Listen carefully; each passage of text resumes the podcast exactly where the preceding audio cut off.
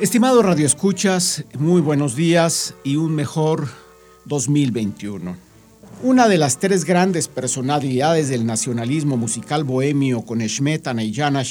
el talento de Antoni Dvorak se define, tanto en su extraordinaria obra orquestal como su no menos significativa propuesta escénica, en cómo, a partir de un tema de fondo amablemente propuesto y desarrollado, logra manifestar una fascinación eslava tan extraordinaria como sutil, tan elocuente como poética. Y si bien en el terreno escénico no tuvo la fortuna de su antecesor Smetana, ni tampoco la de su sucesor Janacek, contribuyó en la construcción de una teatralidad lírica nacional cuyo sello bohemio resulta ya inconfundible, en su caso específico aderezado de una riqueza melódica y un poder orquestador a su vez característicos, en quien de igual modo fue un notable sinfonista, con otros guiños a los espectros camerístico, concertístico y coral.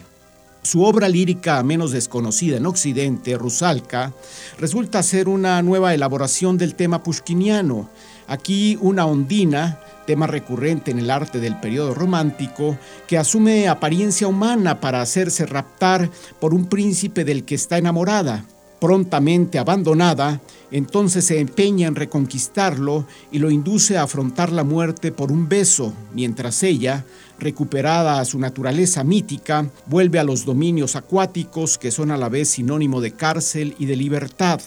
como en el amor. A partir del tema de una fábula recurrente en casi todas las mitologías, y por más que Forjak utilice melodías populares bohemias, Rusalka no es una obra propiamente nacionalista, porque en materia dramática el asunto se convierte aquí apenas en pretexto para desarrollar una partitura prolija en esas grandilocuencia orquestal y riqueza melódica distintivas de un compositor para entonces ya prestigiado. El aura eslava es aquí el clima en el que hace vivir a su criatura, con fuentes de la música ucraniana y propiamente eslava.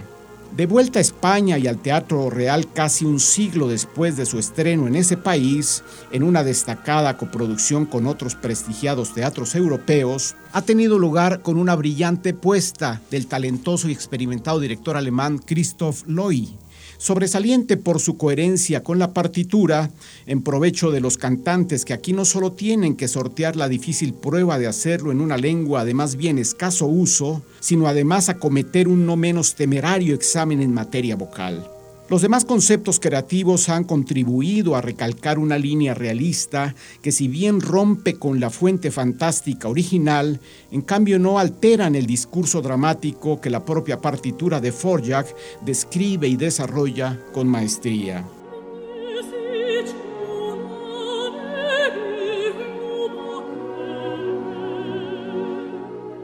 En el ya mencionado terreno vocal ha destacado la sobresaliente y hermosa soprano lituana Ashmi Grigorian, a quien ya conocía y me había fascinado con una versión poderosa de la no menos difícil Salomé de Strauss en el Festival de Salzburgo. Además de contar con un hermoso registro y una técnica impecable de soprano dramática con una más que promisoria carrera por delante, es una no menos estupenda actriz y aquí muestra también recursos dancísticos que se sabe igual afianzó en sus largos y exhaustivos estudios dentro de una familia con diversas cualidades artísticas. El segundo papel femenino importante lo abordó aquí la conocida soprano finlandesa Carita Matila, quien si bien ya no está en su mejor momento, muestra todavía las dotes de quien ha hecho una sólida y extendida carrera con un amplio repertorio que va desde Verdi hasta Wagner y desde Puccini hasta Strauss. También ha estado a la altura el tenor norteamericano Eric Kutler,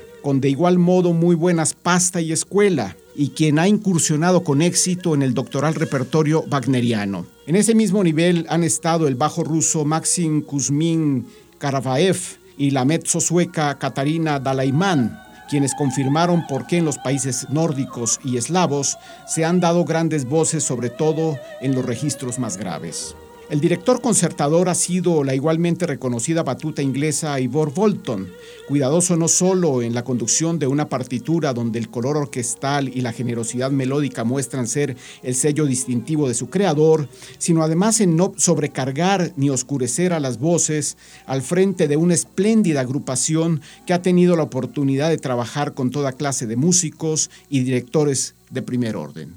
Muchas gracias. Será hasta la próxima.